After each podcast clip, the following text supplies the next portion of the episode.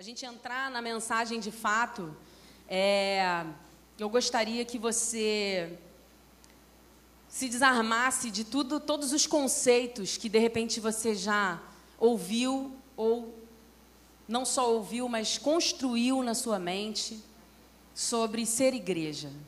É, é um tema um pouco delicado porque esbarra em muitas coisas que nós aprendemos, esbarra também naquilo que nós desejamos como igreja, mas nós precisamos sempre entender que o que Deus deseja de uma igreja é aquilo que está no coração dele e não no nosso, que é aquilo que satisfaz o coração dele e não o nosso.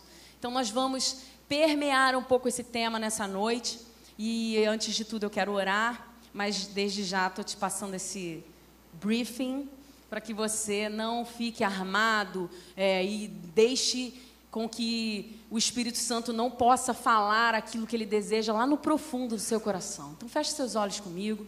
Vamos orar ao Senhor. Deus, estamos aqui nessa noite juntos porque nós cremos, Pai, que há um espírito aqui quando nós nos ajuntamos.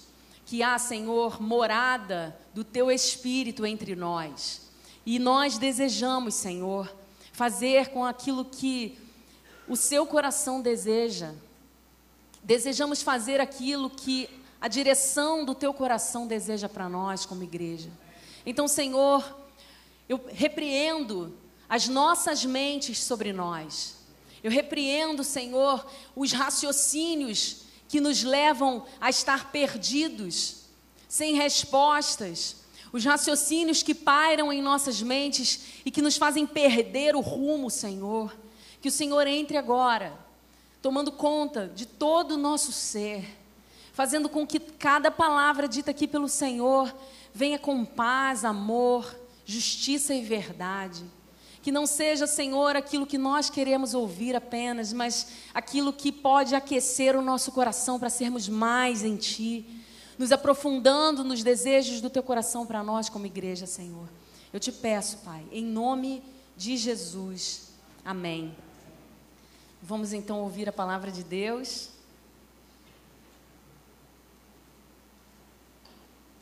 Não sei porquê, mas eu fico nervosa com copos. Depois que eu quebrei uns dois aqui. Vamos abrir em Gênesis 1, eu vou ler um versículo apenas, tá? Se você não quiser abrir, achar que é pouco versículo para abrir a sua Bíblia, então apenas ouça o que está escrito aqui.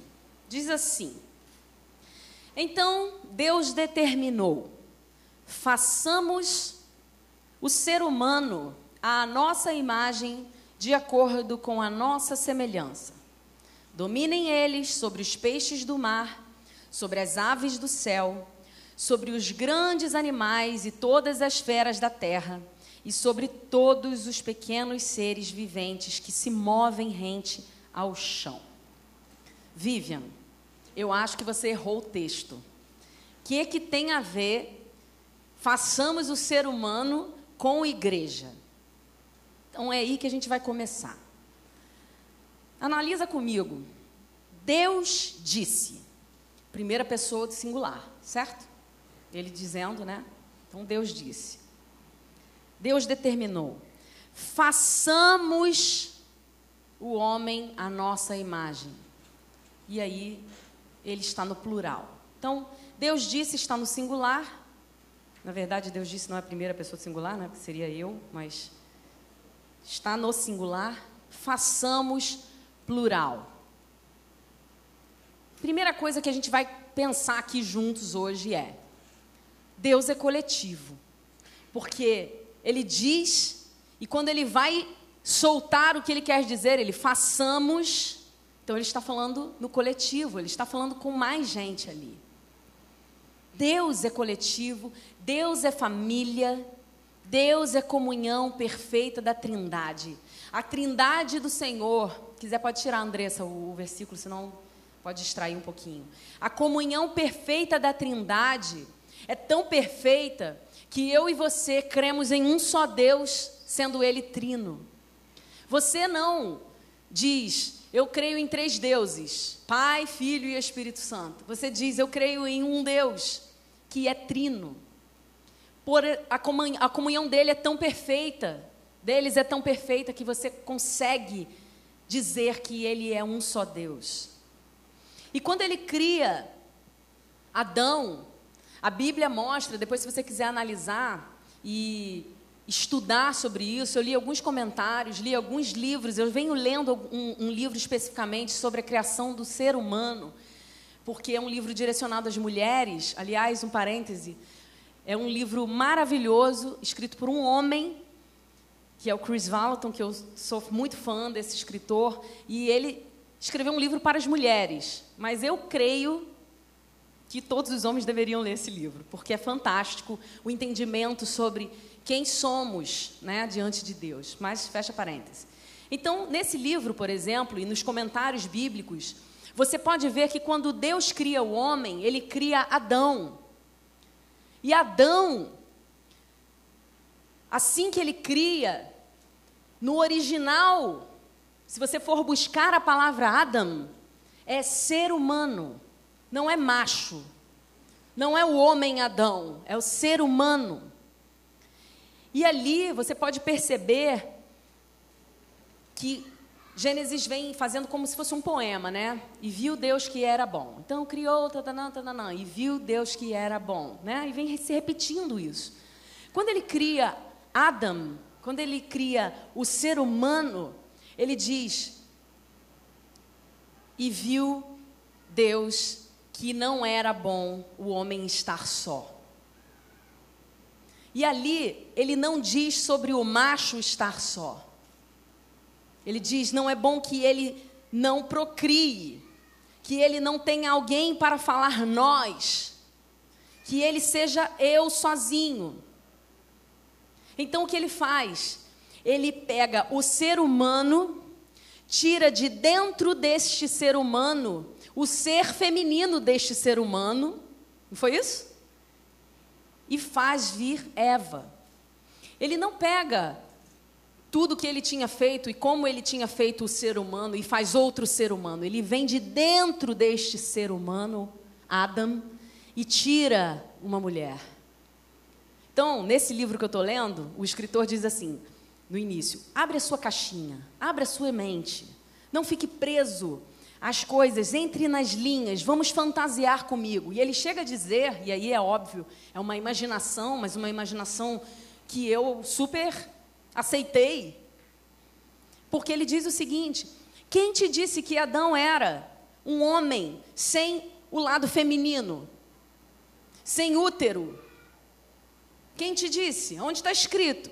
Ele era um ser humano completo, com todas os, as coisas masculinas e femininas, tanto que quando Deus vai criar a mulher, tira de dentro dele. Isso é só uma imaginação, tá, irmãos? Calma, não, não me matem. e aí, o que, que eu estou querendo dizer com isso? O Éden foi colocado para esses dois seres viverem dizendo: nosso jardim, nossa árvore, nosso rio, nossos animais, nosso Deus, nosso sol. Era para eles, era tudo para eles. E a perfeita comunhão de Deus ali com esses dois, era tudo tão perfeito, era, eles se pareciam tanto com Deus. Eles eram a imagem e semelhança perfeitas, perfeita do Deus deles, que Deus deu a eles o poder de criar outros seres humanos. Deus deu a eles a capacidade de fazer de novo aquilo que Deus tinha feito. Quando eles se formassem um, quando eles se tornassem uma só carne, eles poderiam procriar. Quando somos um, há poder de Deus sobre as nossas vidas. Quando somos um, nós podemos criar, nós podemos dominar, nós podemos fazer aquilo com que Deus nos deu poder para ser. Viviam continuam sem entender o que isso tem a ver com a igreja. Você consegue perceber nessa hora, com, com essa imagem que eu te coloquei agora aí na sua mente, que a palavra-chave do inferno é divisão, é separação, é solidão, é individualidade. Enquanto dos céus, a Bíblia diz: quando dois ou três estiverem reunidos em um só propósito, ou seja, sendo um, ali eu apareço. Ali podem me ver, porque dois ou três estão se tornando um. Percebe? E aí, até o capítulo 3 de Gênesis, você vê que eles são nós, nós, nós. E aí vem, entra a serpente, nesse capítulo 3, com um objetivo. Qual era o objetivo da serpente? Ser adorada? Não. Qual era o objetivo da serpente? A serpente veio ensinar ao ser humano sobre o eu. A serpente veio ensinar ao homem sobre o meu. Veio fazer o homem a repensar o nosso, repensar o nós. Veio fazer com que o homem e a mulher precisassem entender ou até desconfiar da vontade de Deus sobre obedecer, sobre caminhar debaixo do querer de Deus. Que tal, Eva, você pensar em você? Que tal, Eva, você focar em você? Que tal você idolatrar o que é seu? Que tal você pensar no que Deus te deu como algo seu? Foi Deus que te deu. Use isso a seu favor. O seu eu é mais importante. O seu eu é o que te faz parecer com ele. E a serpente falava coisas que deixavam Eva em dúvida. Lembre-se que Eva ainda não tinha pecado quando ela estava ouvindo. Mas as palavras de Satanás não vêm vestidas, né, de algo apavorante, de medo, não. Mas justamente é um cuidado que nós precisamos ter. Não sei se você consegue perceber a semelhança que havia naquele jardim para os dias que vivemos hoje sobre o eu, sobre a gente olhar para o meu. Eu preciso pensar em mim, eu preciso definir a minha vida, eu preciso entender quem eu sou, eu preciso confiar no que eu tenho. Empoderamento, não é isso?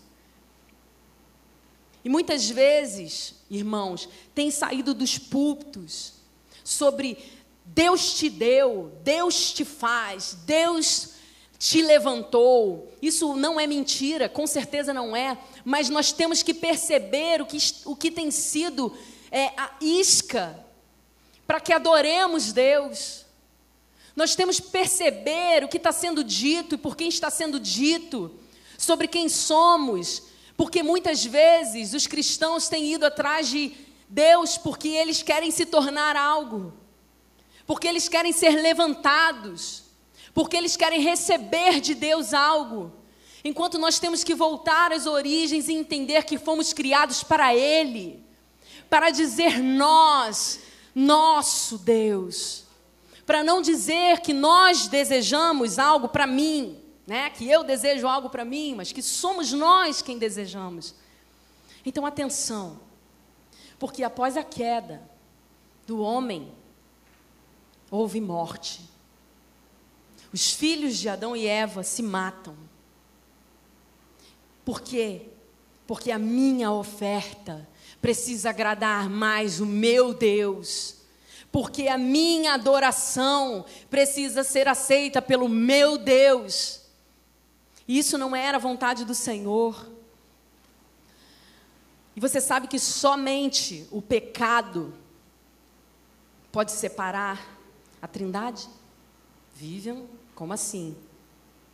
Eu vou arriscar dizer ainda mais forte. Somente o pecado pôde separar a Trindade. Separar a Trindade? Sim. Em Marcos 15, você vai ver a história da crucificação de Jesus. E ali diz que o pecado estava sobre ele. e que no momento em que o pecado estava sobre ele, os céus se tornaram pretos, cinza. As trevas cobriram aquele lugar. Os montes tremiam, porque havia pecado sobre ele. Então Jesus diz: Deus meu, Deus meu, por que me desamparaste? Ali houve uma ruptura da trindade. Ali houve uma separação. Lembre-se quando Jesus estava no Getsemane. Você sabe essa história, que ele estava ali com os discípulos, pediu que os discípulos ficassem intercedendo por ele, então ele se retirou um pouco mais, e ali ele estava orando, titubeando, aflito, suando sangue, nem parecia Jesus. Em que parte da história você vê Jesus tendo essa atitude? Uma atitude de aflição e de até medo. Por que havia tanto sofrimento nessa parte da história de Jesus? Por que ele estava tão aflito?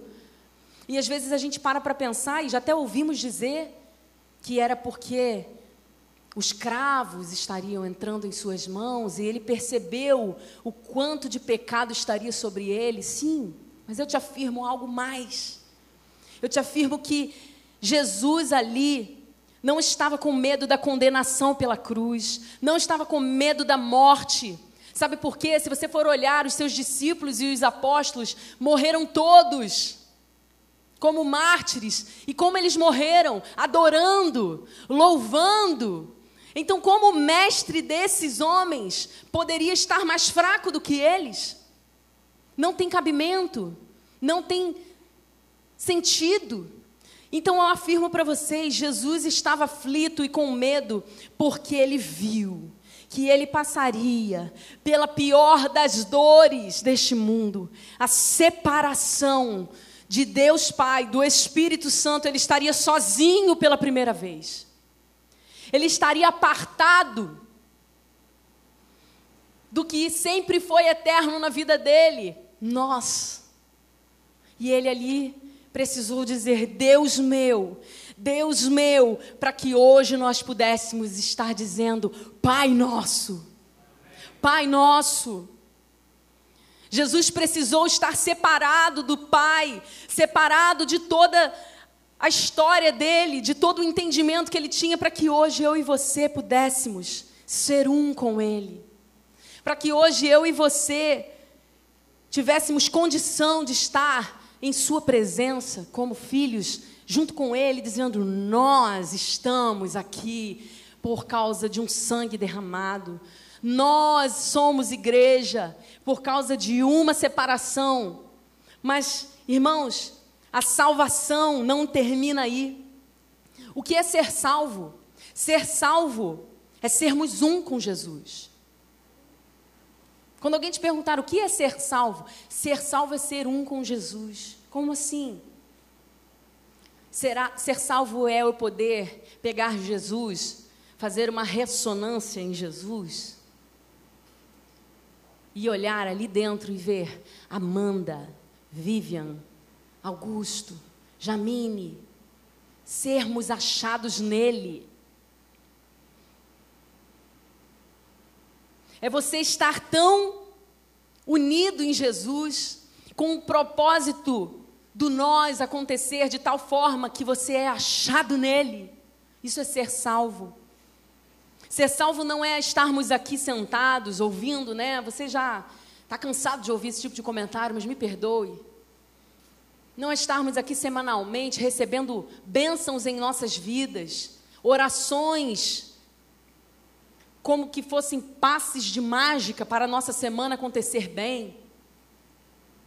Ser salvo não é estarmos aqui sendo ajudados pelos nossos irmãos, não é recebermos oração quando estamos aflitos, não é sermos alimentados. Irmãos, eu quero um, um, um asterisco aqui. Sermos alimentados. Eu tenho, como eu disse para vocês, lido algumas coisas e o Francis Chan, é, eu acho que vocês já ouviram falar nele, é um escritor, um pastor também, americano, e ele diz algo muito importante.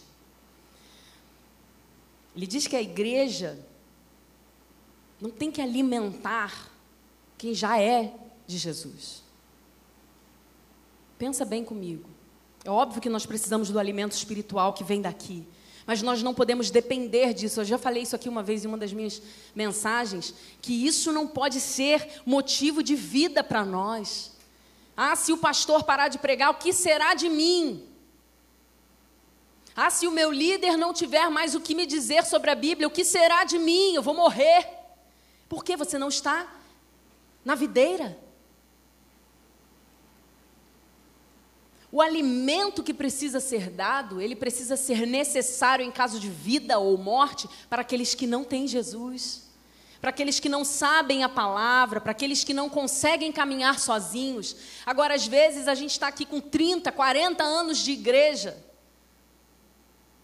ou de idade, querendo ser alimentados por anos e anos e reclamando eu fico pensando se você fosse ovelha de João Batista, você ia embora dessa igreja, porque ele só pregava sempre as mesmas coisas, e você já dizia, mas eu já me arrependi, agora você vai falar o que para mim? Então não é sobre o que você precisa ouvir, é o que precisa ser dito. É o tempo em que você vive, você precisa entrar na agenda de Deus e perguntar aos céus quais são as mensagens que precisam ser ditas hoje. O que há de ser de nós como igreja. Hoje nós tivemos um desafio aqui de nos colocar ao Senhor para servir. O que Deus te falou nessa tarde sobre isso?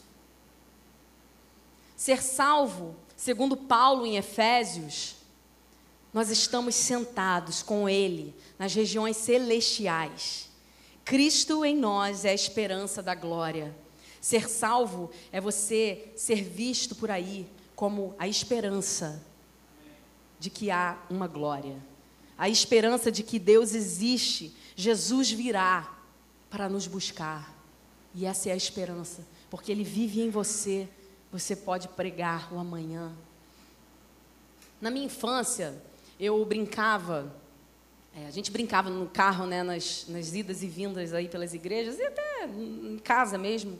A gente tinha uma brincadeira que era marcou para mim. Eu lembrei dessa brincadeira. Vocês vão, vão lembrar. Eu brincava assim. Meus pais que começaram com isso. Quem que você quer encontrar no céu e o que que você vai perguntar? Aí um dizia: Eu quero encontrar Moisés. E eu vou perguntar tal, tal, tal. Ah, eu quero encontrar Eva. Vou dar um peteleco na orelha dela. Vou dizer, por que você não se aguentou? A gente ia morar no jardim todo mundo junto. E a gente ficava brincando disso, os personagens bíblicos e o que você perguntaria. Ali a gente também aproveitava para estudar um pouquinho a Bíblia. Daniel, quero encontrar Daniel. Quero encontrar Sadraque, Mesaque e Abdinego. Uau! Perguntar como é que foi ali aquela fornalha se queimando e aparecendo Jesus? Eles estavam no Antigo Testamento. Você viu Jesus? Que legal! Agora pensa diferente. Pensa você chegando ali no céu e Sadraque, Mesaque e Abdinego juntarem assim você e falarem assim: E aí, Vivian? Como é que foi viver com Jesus dentro de você todos os dias? Como é que foi poder receber os mistérios do Pai, assim que você orasse, Deus te revelava através de Jesus. Como é que foi você poder ouvir a voz do Espírito e saber para onde você iria naquele dia, assim como Jesus fazia? Conta para gente. Já parou para pensar na vantagem que nós temos de ter o Espírito Santo? Quando Jesus foi aos céus, ele disse para os discípulos: virá um melhor do que eu. O que você tem hoje, o que você carrega hoje é melhor do que andar com Jesus. Você tem ideia disso? É melhor do que estarmos sendo discipulados por Jesus, por quê? Porque Ele está em nós. Ele está te discipulando todos os dias, a todo minuto. Você não precisava acordar, esperar Ele acordar para poder perguntar a Ele o que você queria saber. Você pode conversar com Ele em todos os momentos da sua vida. Então, eu tenho Jesus, você tem Jesus, e eu mais você, mais Jesus, somos nós em Jesus. Isso é igreja. Agora tem uma questão. Eu estou caminhando e eu me perdi. Jesus tá deixou eu me afastar dele. Não existe esse texto? Aquele que quiser se afastar de mim, eu me deixarei afastar dele. Então eu posso perder Jesus. Posso perder de vista o Salvador e estar aqui sentado, ouvindo, impermeável, crítico, torcendo contra, não sei, de uma forma que não seja somativa, de uma forma em que essa equação, eu com Jesus, mas você com Jesus, somos nós com Jesus, ficaria assim a equação: eu, mais você com Jesus, somos nós com Jesus? Não tem como, porque esse Jesus que fica ali, ele não é multiplicativo. Essa equação ficaria sem condição de ser efetuada. Pém. Vamos somar de novo então. Eu sem Jesus, mas você sem Jesus, ela sem Jesus, e eu com Jesus, por nós três, somos nós com Jesus. Pém. De novo. Não tem como, essa equação não pode ser efetuada. Acesso negado. Por quê? Porque se eu pudesse carregar um Jesus suficiente para toda a minha família, não haveria salvação individual, seria uma salvação coletiva, e não é assim que funciona. Então, para isso, se eu estou sem Jesus e você com Jesus, você precisa falar na minha vida. E eu preciso me abrir para que você fale na minha vida. E isso é ser igreja. Nós falamos isso na última pregação sobre alguém fala na sua vida, lembra disso?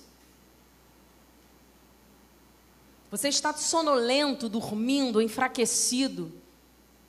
E as pessoas que são a sua família, né? Porque somos uma família. Elas percebem e vão até você e dizem: Estou percebendo você sonolento, estou percebendo. Não, estou ótimo. Nós não temos a capacidade de saber se alguém está com ou sem Jesus, né? Muitas vezes nós não sabemos dizer se nem nós estamos com Jesus ou sem Jesus, mas quanto mais do irmão. Mas quando a exortação vem, ou a admoestação vem, ou a palavra de conhecimento vem, e nós sabemos que aquilo faz sentido, nós precisamos abrir deixar com que nossa família fale conosco. Por quê? Porque eu sem Jesus, mas você com Jesus, não somos nós com Jesus. E não há igreja nessa hora. E sabe o que, que acontece? Todos somos prejudicados. Por quê? Porque não é para Ele. Não tem a ver comigo, não tem a ver com você. Tem a ver com a serpente. Tem a ver com a separação do nós. Tem a ver com eu não conseguir caminhar nos propósitos do meu Pai, do nosso Pai. Para sermos igreja, nós temos que entender que nós somos uma família para o Pai, um corpo para o Filho e um templo para o Espírito Santo. E a Bíblia diz que as portas do inferno não prevalecerão sobre a igreja. E a igreja é isso, que você já viu até agora comigo. Agora, vamos analisar esse versículo. As portas do inferno não prevalecerão. O inferno não vai vir e a porta do inferno vai me atacar. Não é isso que a Bíblia está dizendo. Não é que a porta do inferno vai atacar a igreja, então não vai conseguir atacar a igreja, a porta do inferno, porque porta não ataca ninguém. As portas do inferno não vão aguentar fechadas, porque a igreja, quando chegar perto das portas do inferno, elas vão tremer, se abrir e nós vamos poder resgatar vidas de lá de dentro. Nós vamos poder resgatar pessoas que estão mortas e trazê-las à vida como igreja. Essa é a autoridade que está sobre nós, mas sobre nós. Sobre nós, não sobre mim, não sobre o irmão que ora 50 horas por semana, não sobre a irmã que jejua cinco dias sem nada, sobre nós. Em João 17, 22, vamos abrir lá, rapidinho. João 17, 22, tem a estratégia.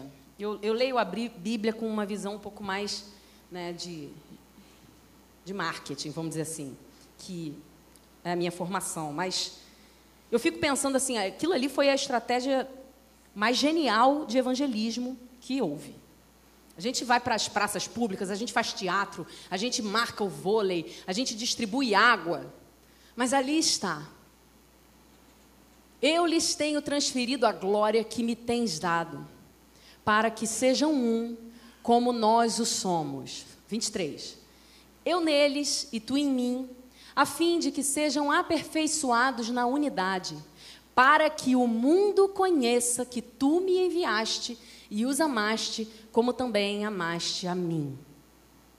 Essa é a oração sacerdotal. Jesus estava ali dizendo aos discípulos, e ele diz: para que o mundo veja que Deus está em mim, que ele me enviou, que eu sou verdade, que eu sou o caminho, vocês precisam ser um comigo. Não pode haver divisão. Não pode haver cada um olhando para si. Sermos um para que ele apareça e o mundo deseje fazer parte dessa família e o mundo olhe para essa família e diga: Eu quero fazer parte desse povo. Quando eu era criança, não que minha família fosse perfeita, mas tinha algumas amigas que elas queriam viver na minha casa. E um dia uma das amigas virou para mim e falou assim: Ah, eu queria tanto que meus pais fossem iguais aos seus. Eu, como? Pasmem vocês, tá?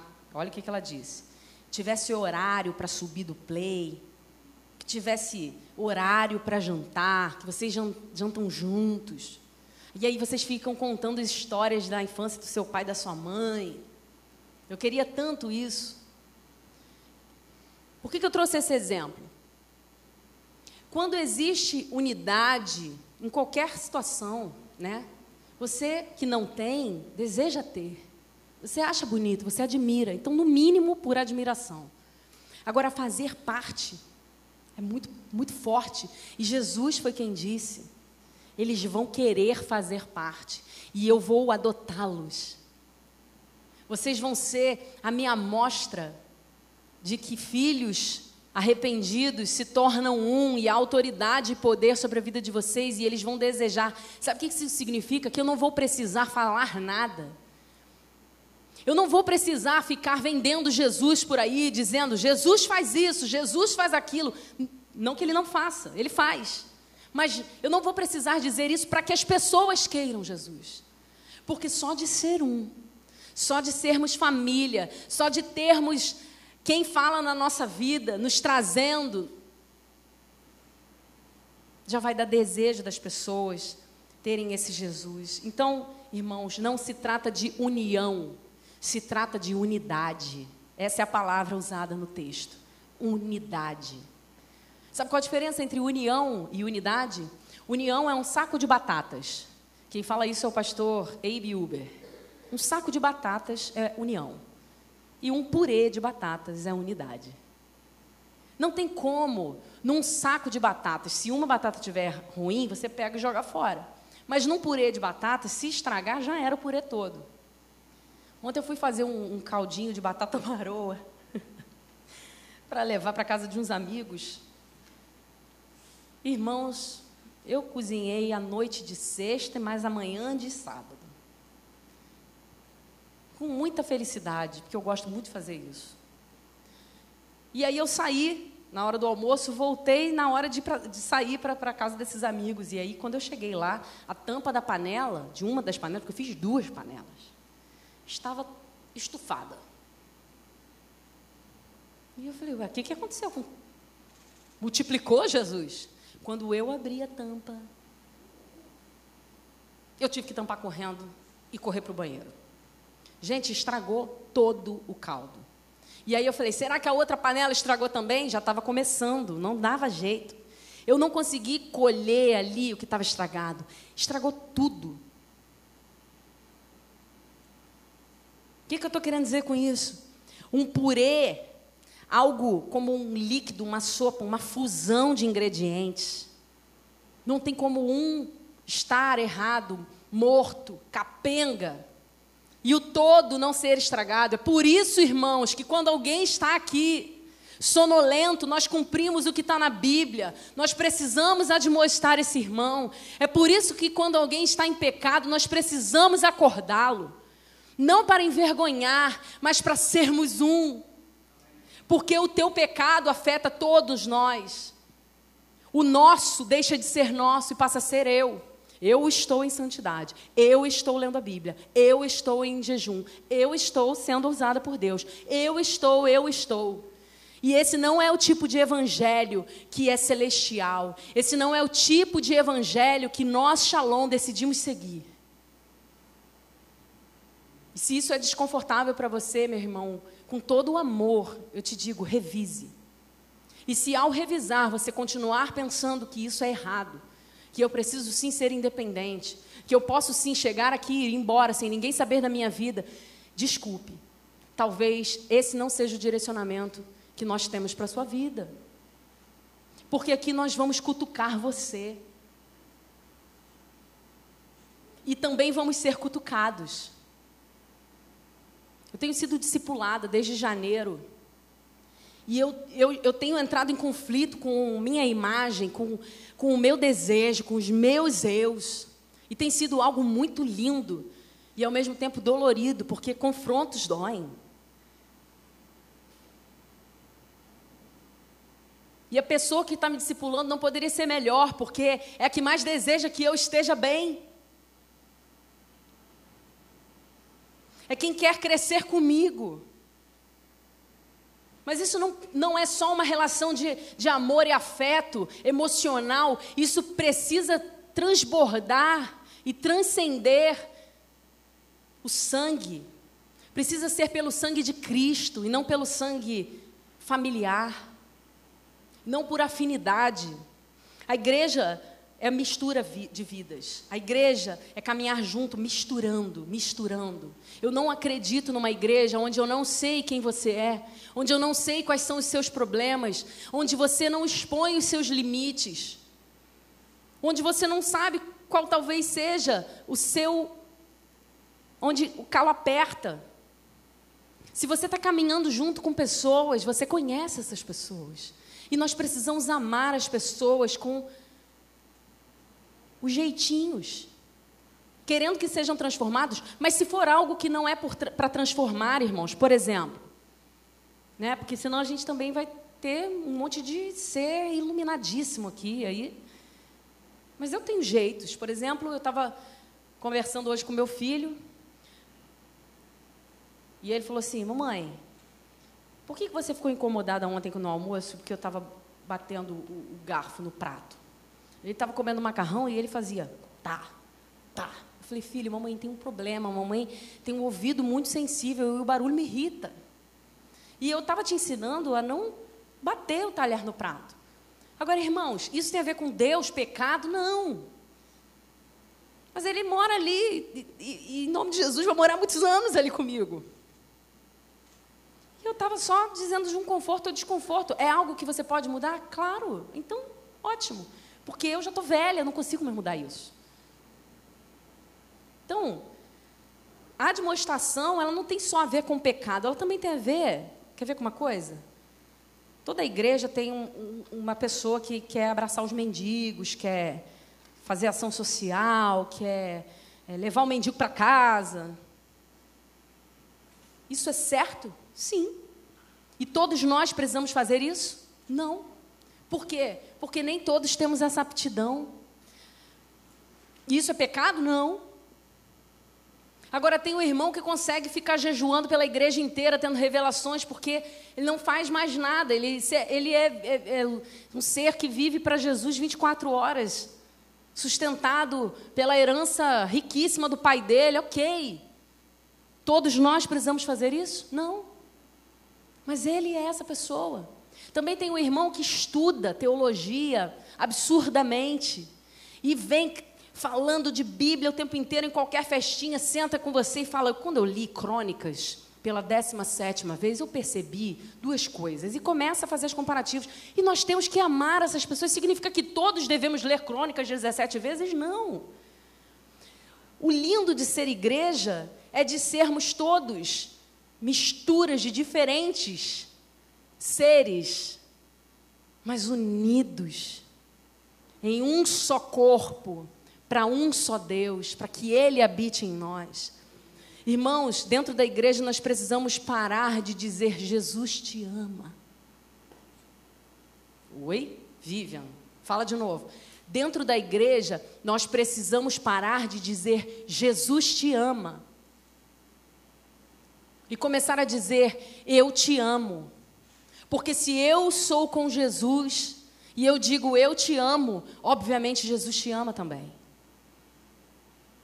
Eu ouvi um testemunho uma vez de um pastor falando que um mendigo entrou na igreja dele e sentou na primeira cadeira e ele foi lá e sentou do lado do mendigo. Ele disse: as irmãs já estavam lá dando banho nele, cortaram o cabelo, botaram, fizeram barba. As irmãs, eu já visualizei Marcile e Ingrid fazendo isso, maquiando o mendigo. Deram roupa, casaco, deram lanche, botaram ele sentado para assistir o culto cheirosinho. O pastor foi lá, sentou do lado dele, disse assim: irmão, Jesus te ama. Ele falou: Eu sei, estou cansado de ouvir essa frase. Todo mundo que passa por mim diz: Jesus te ama. Eu estou prezando ouvir, sabe o quê? Eu te amo. E aquele pastor ficou muito constrangido. É sobre isso que eu estou falando. É sobre nós precisarmos mostrar o amor que temos e não dizer que temos. Agora, Talvez você esteja aí, puxa, graças a Deus, fala a Deus. Talvez você esteja aí. Nós temos perfis diferentes dentro de uma igreja. E tem pessoas que não não têm essa sensibilidade. Talvez atropelem mais. Porque estejam vendo algo mais à frente e estão sem perceber aqui. Não julgue essas pessoas também. Não queira que todos paremos em função do eu. Não me ligaram, não me cumprimentaram, não me perguntaram, não me viram. Primeira coisa que eu quero te dizer é: Deus viu. Segunda coisa que eu quero te dizer, ninguém mesmo. Não, só dois ou três já é a igreja. Somos 160. Durante essa semana, eu recebi algumas mensagens.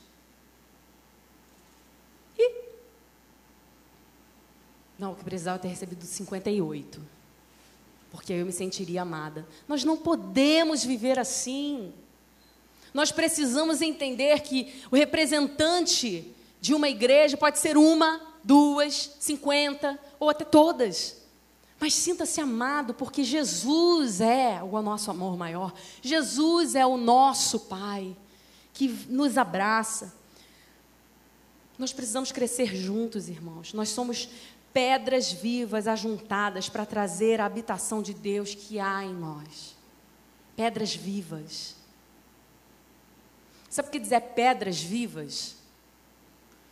Jesus, né, quando disse que ele era a pedra angular, numa construção existia lá a pedra de esquina, que ela era o, o guia de todas as outras. Então você colocava a pedra assim, fazendo a esquina, o ângulo, e você depois ia colocando todas as pedras seguindo essa pedra que era reta.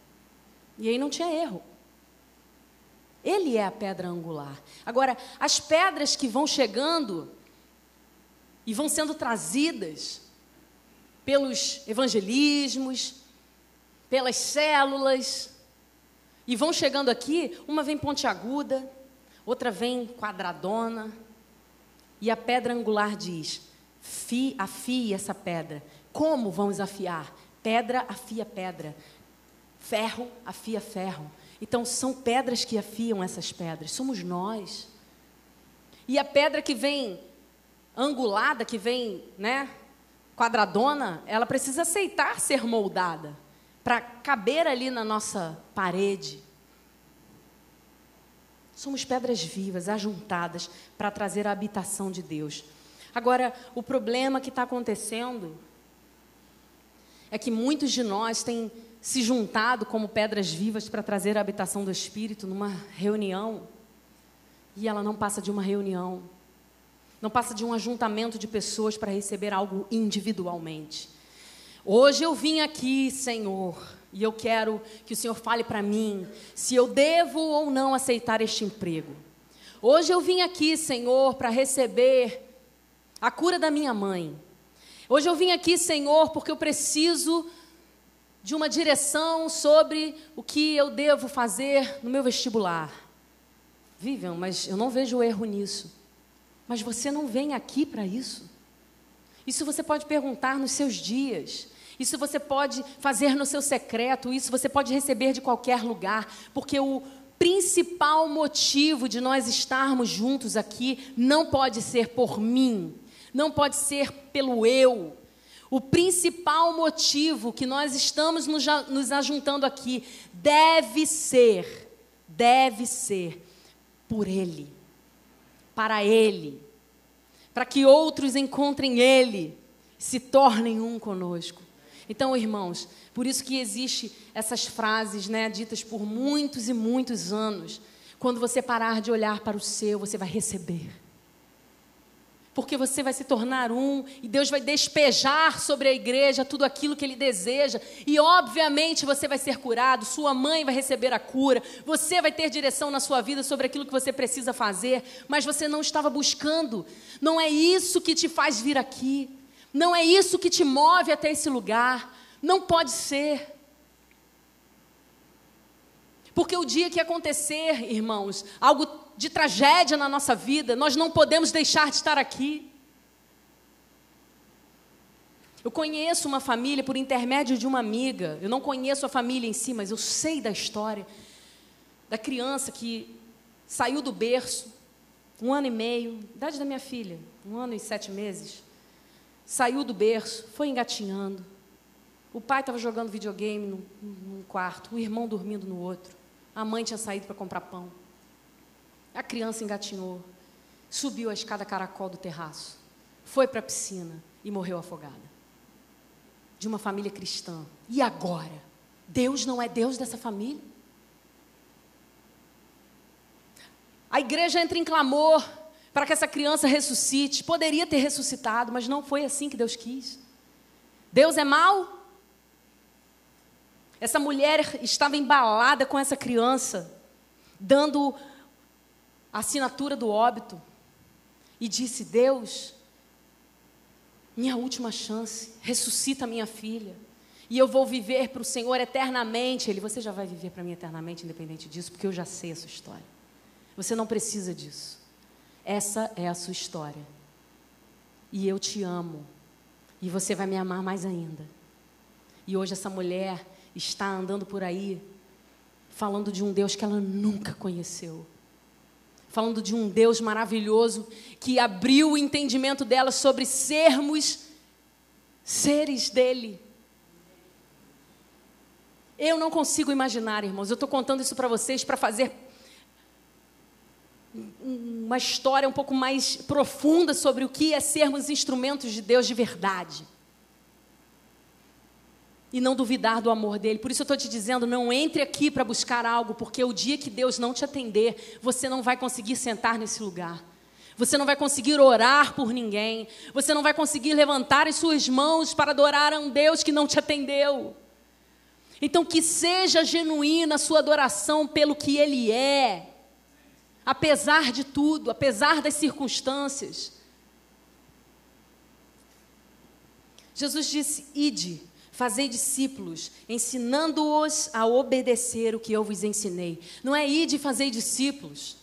É ir de fazer discípulos, ensinando-os a obedecer. Isso é ser igreja. É olhar para vocês e vocês olharem para mim e nós sermos um, afiando um ao outro, entendendo os nossos erros, abrindo para que alguém fale na nossa vida. Lembra do exemplo que eu dei na última pregação da meleca no nariz? uma melequinha aqui no nariz, você está numa roda conversando, ninguém te avisa que tem uma melequinha no seu nariz. Isso é muita covardia. É sobre isso. Se somos família, vamos avisar. Agora, você pode dizer assim: não ligo. Bom. Só que a questão é: Jesus, para habitar em nós e aparecer, não pode haver pecado, não pode haver sujeiras. Então nós precisamos caminhar olhando, sim, as melequinhas uns dos outros e apontando, irmão, tira, vamos lá, mais um passo, isso. Entendeu? Desculpa o exemplo, mas é um exemplo que você já passou por isso. Tanto aqui quanto lá. você já foi o cara da melequinha e já foi o que apontou a melequinha. Então, tá, é tudo certo, é isso mesmo. O Evangelho veio corrigir a nossa gramática, do eu para o nós, do meu para o nosso. Em 1 Coríntios 11 diz assim, não precisa abrir não, sobre a ceia, né? Paulo fala: a reunião de vocês faz mais mal do que bem. Uh! Imagina uma carta dessa chegar aqui para nós. Paulo, o apóstolo, seguidor de Jesus, a voz de Jesus na atualidade, mandou uma carta para nós, Shalom. Vou ler para vocês, irmãos. Então, Paulo diz o seguinte: a reunião de vocês faz mais mal do que bem. Como é que vocês ficariam? Eu acho que alguns falariam, não é possível, está errado aí. Acho que ele não quis dizer mal. Acho que ele trocou. Outros diriam, fala Deus. Outros diriam, que absurdo o pastor ler essa carta. Poderia ter maquiado a carta. Isso é igreja. Por que, que ele escreveu isso para aquela igreja de Corinto? Porque aquilo ali, se você for ver mesmo na história, era a reunião do egoísmo. Era o ajuntamento dos eus ali naquela igreja. A Bíblia diz que na ceia, não era como é hoje, né? Cada pãozinho dividido, você vem e pega o seu. Era um pão enorme, e o suco, o vinho, e diz que as pessoas vinham, as famílias trazendo os pães, sentavam para comer e outros passando fome, porque não tinham trazido pão, porque não tinham.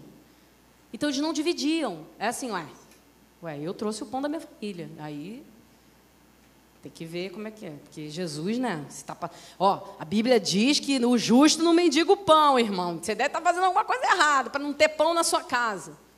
Então Paulo disse: isso é o ajuntamento dos eus. Porque, aí para mim, desculpa, é literal, isso é uma discussão, tá? Mas eu penso na corrente de que essa frase foi literal. Quem come o corpo, quem come o pão sem discernir o corpo, come condenação para si. Eu estou comendo, mas eu não estou vendo que o outro está passando fome, não estou vendo que o outro está precisando de ajuda, não. Eu estou preferindo olhar para mim. Não estou discernindo o corpo que eu vivo. não tenho entendimento de que Jesus é um em nós, então eu não posso comer um pão sozinho. Por isso a gente faz o simbolismo de trocar os cálices, porque é comunhão. Agora, não troca o cálice só, né? A essência da troca é essa. É, eu estou contigo, conte comigo. Fala mais na minha vida, você tem sido peça fundamental. Dói pra caramba, mas eu estou muito melhor. Tenho ouvido Deus falar comigo de uma forma maravilhosa, muito obrigado.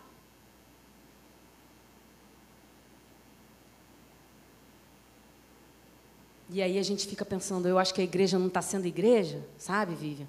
Porque a igreja não está cuidando de mim, que a igreja não estava ligando para mim, que a igreja não está querendo saber o que, que eu fiz.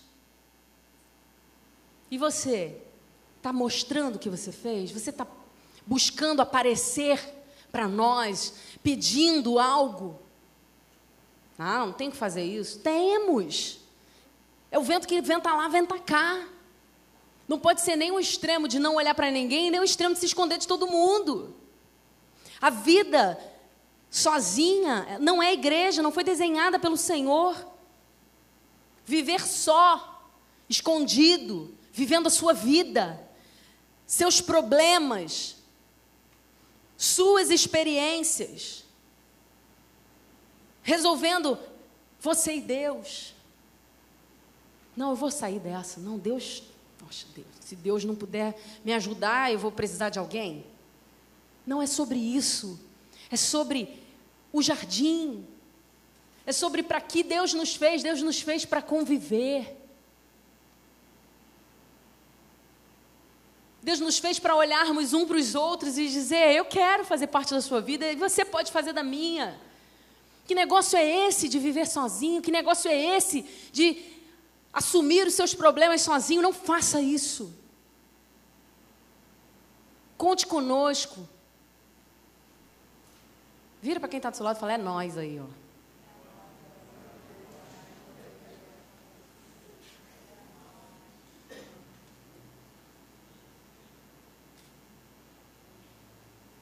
Ele é o nosso Deus, Ele é o nosso Pai. Ele quer o nosso crescimento, Ele quer nossas experiências, nossa bênção.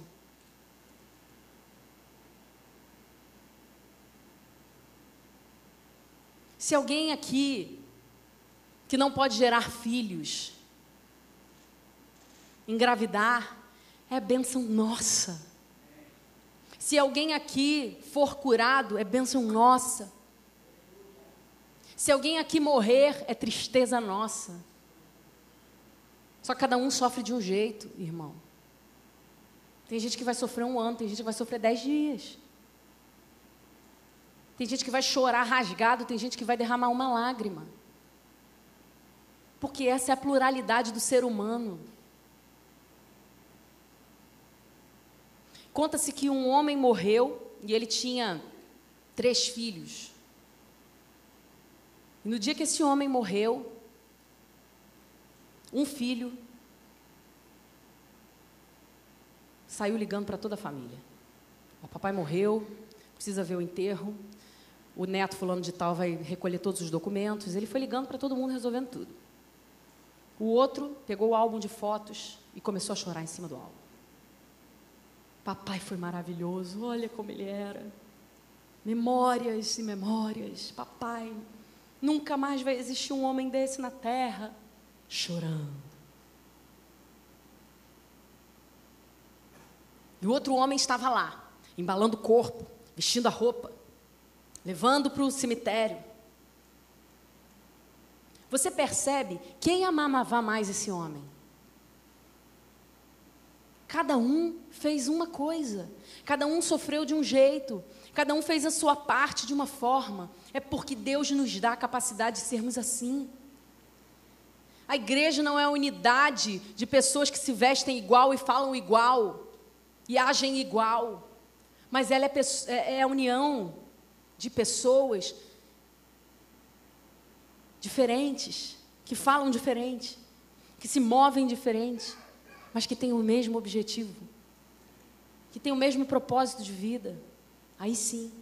Mas se algum dia percebermos que uma parte está com outro propósito, precisamos chamar e dizer: esse não é o propósito que Deus desenhou para nós. Viviam, mas todas as igrejas não deveriam ter o mesmo propósito? Em Cristo, de anunciar a salvação, sim. Mas uma igreja que foi colocada na tribo indígena da Amazônia não tem a mesma missão que nós aqui na, em Piratininga. Talvez uma igreja tenha um cunho mais infantil, para crianças, outra para mais senhoras. Então é isso. Qual é a visão desta igreja? Queira saber. Ah, eu acho que essa igreja deveria fazer assim, assim, assim. Eu acho que outras igrejas estão fazendo e tem funcionado. Qual é o desenho de nós? Para nós. Hoje é dia do pastor. Seu pastor é acessível para você chegar e dizer Feliz dia do pastor? Essa é a nossa igreja. Talvez tenha igrejas onde você não consiga alcançar essa pessoa e tenha 50 pastores embaixo dele para você dizer Feliz dia do pastor, mas eu queria falar para aquele, mas aquele não dá. E esse é a visão daquele. E aí eu quero ser cuidado, é aqui mesmo. Eu quero que o pastor me ligue se eu faltar um culto. É aqui mesmo. E se eu faltar um mês inteiro, ele vai chorar. Vai achar que você foi para outro lugar, vai achar que você ficou chateado com alguma coisa. Esses somos nós. Não gostei. Poxa vida, que pena. De verdade. Porque existe uma essência nesse lugar. E nós, por alguns anos, tentamos nos mover para agradar muitas pessoas e ficamos sem direção. E precisamos voltar, redesenhar, ouvir novamente o Senhor. E nos foi dito isso. Essa igreja, lugar de restauração de vidas. Talvez, ao você ser restaurado, Deus te envie para outro lugar. Glórias a Deus, é para Ele, por Ele, todas as coisas. Se o Senhor está te enviando. Mas que você tenha sido restaurado nesse lugar, que você tenha alcançado o coração de Deus, que você tenha sido renovado. Porque aqui estamos, aqui é, vamos trabalhar como um aeroporto. Para finalizar,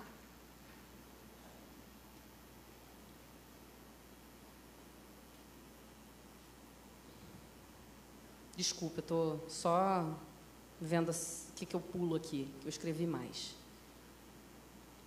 Esaú e Jacó. Vamos lá. Jacó. Jacó nasceu agarrado no calcanhar do irmão, né? Ele queria ser o primeiro. Mas não foi. Foi o segundo. Mas ele queria a bênção da primogenitura, de qualquer jeito. Tanto que depois deixou passar, esquecer. Aí ele foi lá, fez uma quadrilha com a mãe dele.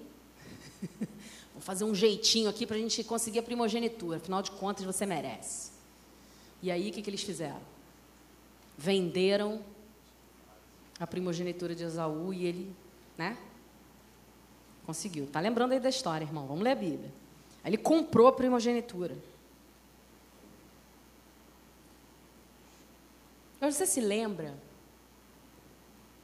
quando ele estava ali na, lutando com o anjo,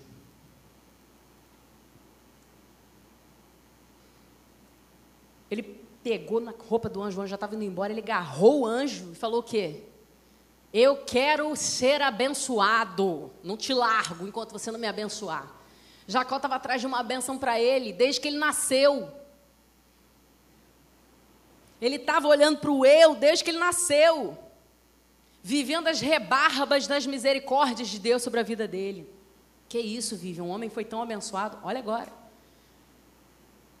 Então, nessa hora, Deus aparece para ele e diz assim: Como você se chama? E ele disse: Jacó.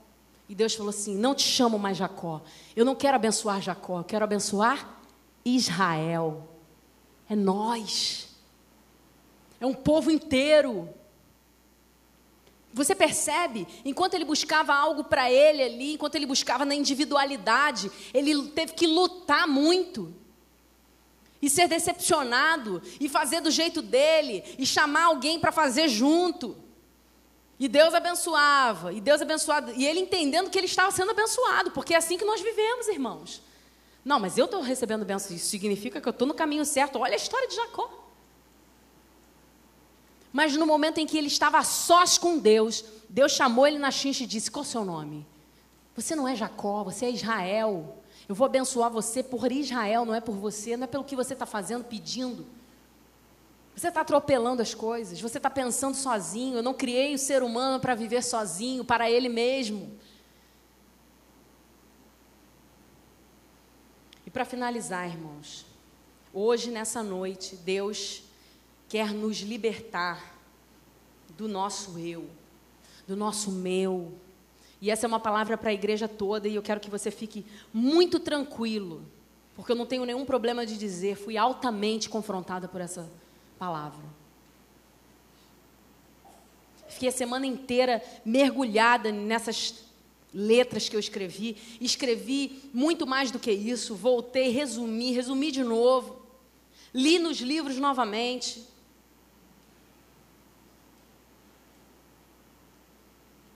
Dói, porque a gente não faz tudo o que precisa fazer.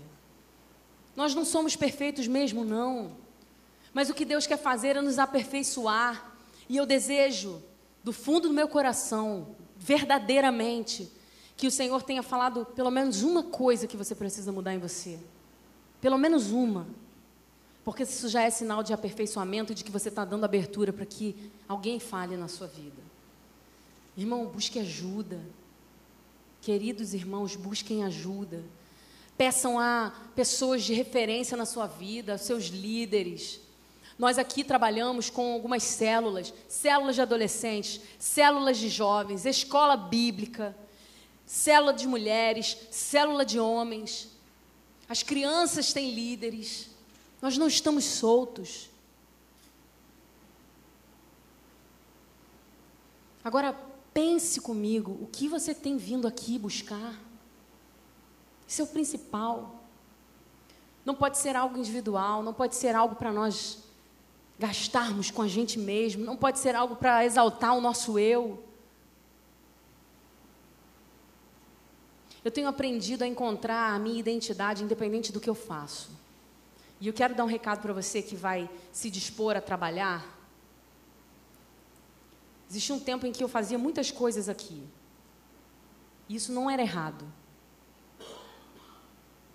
Eu queria fazer tudo mesmo. Eu gosto, continuo amando. Mas dentro do meu discipulado, ficou muito latente que, por causa das minhas atividades, eu estou abrindo para vocês, igreja, porque somos família. Dentro das minhas atividades, as coisas foram se tornando tão emboladas, porque eu queria sempre dar o meu melhor, eu não tinha tempo para muitas outras coisas que eu precisava ter, e eu não estava conseguindo administrar isso. Então eu precisei escolher um, para eu continuar fazendo alguma coisa. Porque Deus falou claramente comigo. Eu ouvi a voz de Deus mesmo, dizendo: Eu quero que você saiba que eu te amo, independente do que você faz.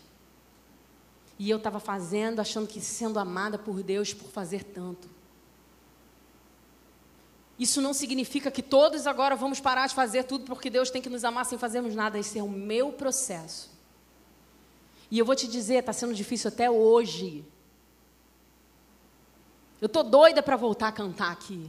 Eu estou doida para voltar a fazer, dar a minha aula. Mas é pelo nós, porque eu preciso de Jesus. Porque eu preciso que Jesus seja encontrado em mim. E se eu não olhar para minha casa, porque eu estou estudando coisa que eu tenho que fazer e atropelando outra coisa que eu tenho que fazer, e chutando meus filhos para lá, porque eu não posso dar atenção agora, está errado. Então, no meu discipulado, no meu confronto, eu precisei abrir mão de muitas coisas. E de assistir tudo dar certo, porque é para a glória dele. E de ver as coisas caminhando, porque não é por mim, não é porque eu estava ali. E de perceber que Deus é maravilhoso, independente de quem está fazendo. Eu te desafio, irmão, a parar de olhar para pessoas que sobem aqui, que dão o seu melhor, que oram, que se entregam, que desejam ver Deus habitar nesse lugar, que desejam vi vidas se renderem a Ele. E muitas vezes nós estamos assim: ah, não queria que fosse essa pessoa. Ah, se essa pessoa for pregar, também não vou, não.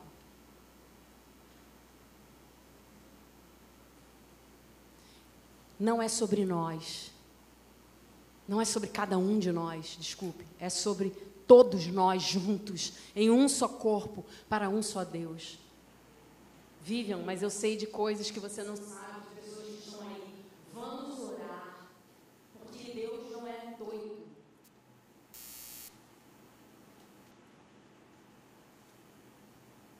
É isso que nós podemos fazer. Deixa eu pedir para ficar de pé. Queria te fazer uma pergunta. Se você ainda me ama. Desculpe, irmãos. Tenho perguntado a Deus, Senhor, mas é sério, de novo uma palavra assim, mas. Queria tanto pregar sobre o bom samaritano. Aí, quando eu abro o bom samaritano, quando eu vejo, eu já estou falando, então nós devemos ser o bom samaritano. Amém. Me ajuda aqui no teclado, Perilinho. Não que seja necessário um som para tocar sua alma, não, mas vamos estar todos envolvidos numa atmosfera de cumplicidade, rendição, humildade diante de Deus, para que o nós prevaleça. É necessário que cada um de nós olhe para si agora, porque nós não somos capazes de julgar o outro, então julgue a si mesmo. Tire a trave do seu olho. Faça uma análise profunda daquilo que você precisa mudar, porque não faz sentido. Não faz sentido você estar decepcionado no seu trabalho, estar decepcionado com o seu casamento, estar decepcionado com o salário que você recebe, com a distância que você tem que percorrer para seus dias acontecerem, e por causa disso, você se beneficiar de não estar mais perto de Deus, porque Deus entende que seus dias são muito difíceis. Isso não existe. Largue tudo para lá e olhe para Jesus quando eu digo largue tudo para lá, é pare de se incomodar e de usar essas desculpas para não encontrar Deus. Olhe com os olhos de luz e de gratidão para tudo isso que você tem reclamado. E busque o Senhor, apesar de todas essas circunstâncias. Porque Deus muitas vezes quer apenas que nós olhemos para Ele com gratidão, para que toda a nossa vida caminhe e nós continuamos olhando para o nosso umbigo reclamando. Que o Senhor nessa noite venha transbordar o nosso ser com a Sua presença, com a presença do Seu Espírito, curando os nossos corações, curando a nossa mentalidade, fazendo-nos perceber quem somos.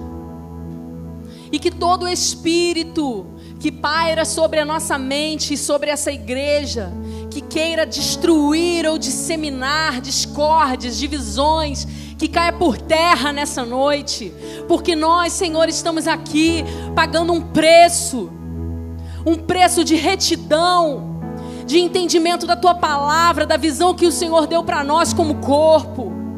E não queremos perder mais tempo, Senhor, olhando para as discussões vãs que estão sobre nós Vem sobre nós, Jesus. Acode, Senhor, aqueles que querem te seguir. Acode, Senhor, aqueles que querem permanecer. Desejamos ardentemente, Jesus, sermos um. Então transforma os corações daqueles que não querem, daqueles que não pensam que não precisam, para que sejamos um em Ti, Jesus. O Senhor pode mudar realidades. O Senhor pode transformar vidas, pode transformar quereres. O Senhor endurece e amolece corações. Então eu te peço que nessa noite o teu espírito vá entrando em cada coração que está aqui, Senhor. E vá mudando mentalidades daqueles que estão impermeáveis daqueles que têm se posicionado frente às portas de uma igreja para olhar aquilo que não está dando certo, em nome de Jesus, Senhor. Que o teu sangue venha sobre nós, tirando essas impurezas. Lava-nos, Senhor. Eu clamo,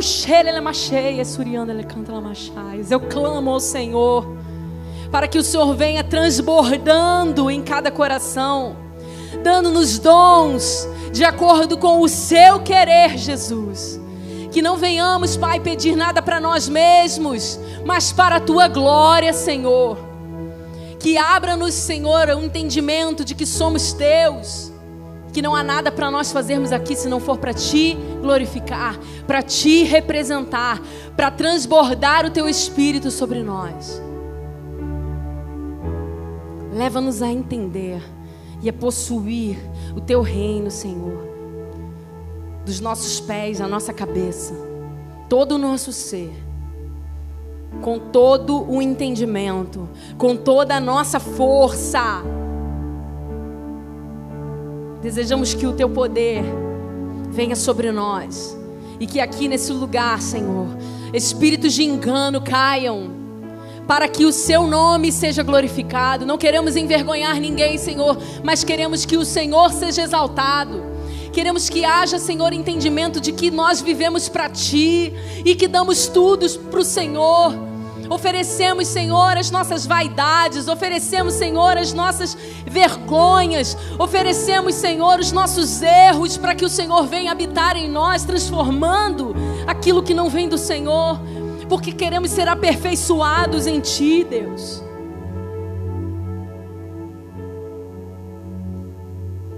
Reconstrói, Senhor, aqueles que estão feridos. Que possamos amar uns aos outros que possamos ter constrangimento da forma com que tratamos o nosso irmão, a nossa família, que possamos ter constrangimento do que dizemos sobre aqueles que o Senhor colocou sobre nós.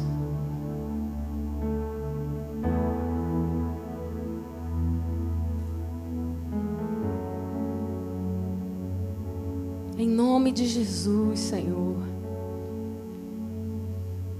Sejamos capazes de entender que o fogo do Espírito pode ser extinguido. E nós não queremos ser essas ferramentas que apagam o fogo do Espírito. Queremos ser combustíveis. Queremos ser a lenha que vai ser jogada para alimentar, para que esse fogo cada vez venha mais e mais e mais e mais e mais e mais. E que outras vidas sejam aquecidas por essa lenha, por esse fogo que consome as nossas impurezas e nos faz crescer. Em nome de Jesus, Deus, seja exaltado, Senhor. Vamos dizer juntos: Seja exaltado.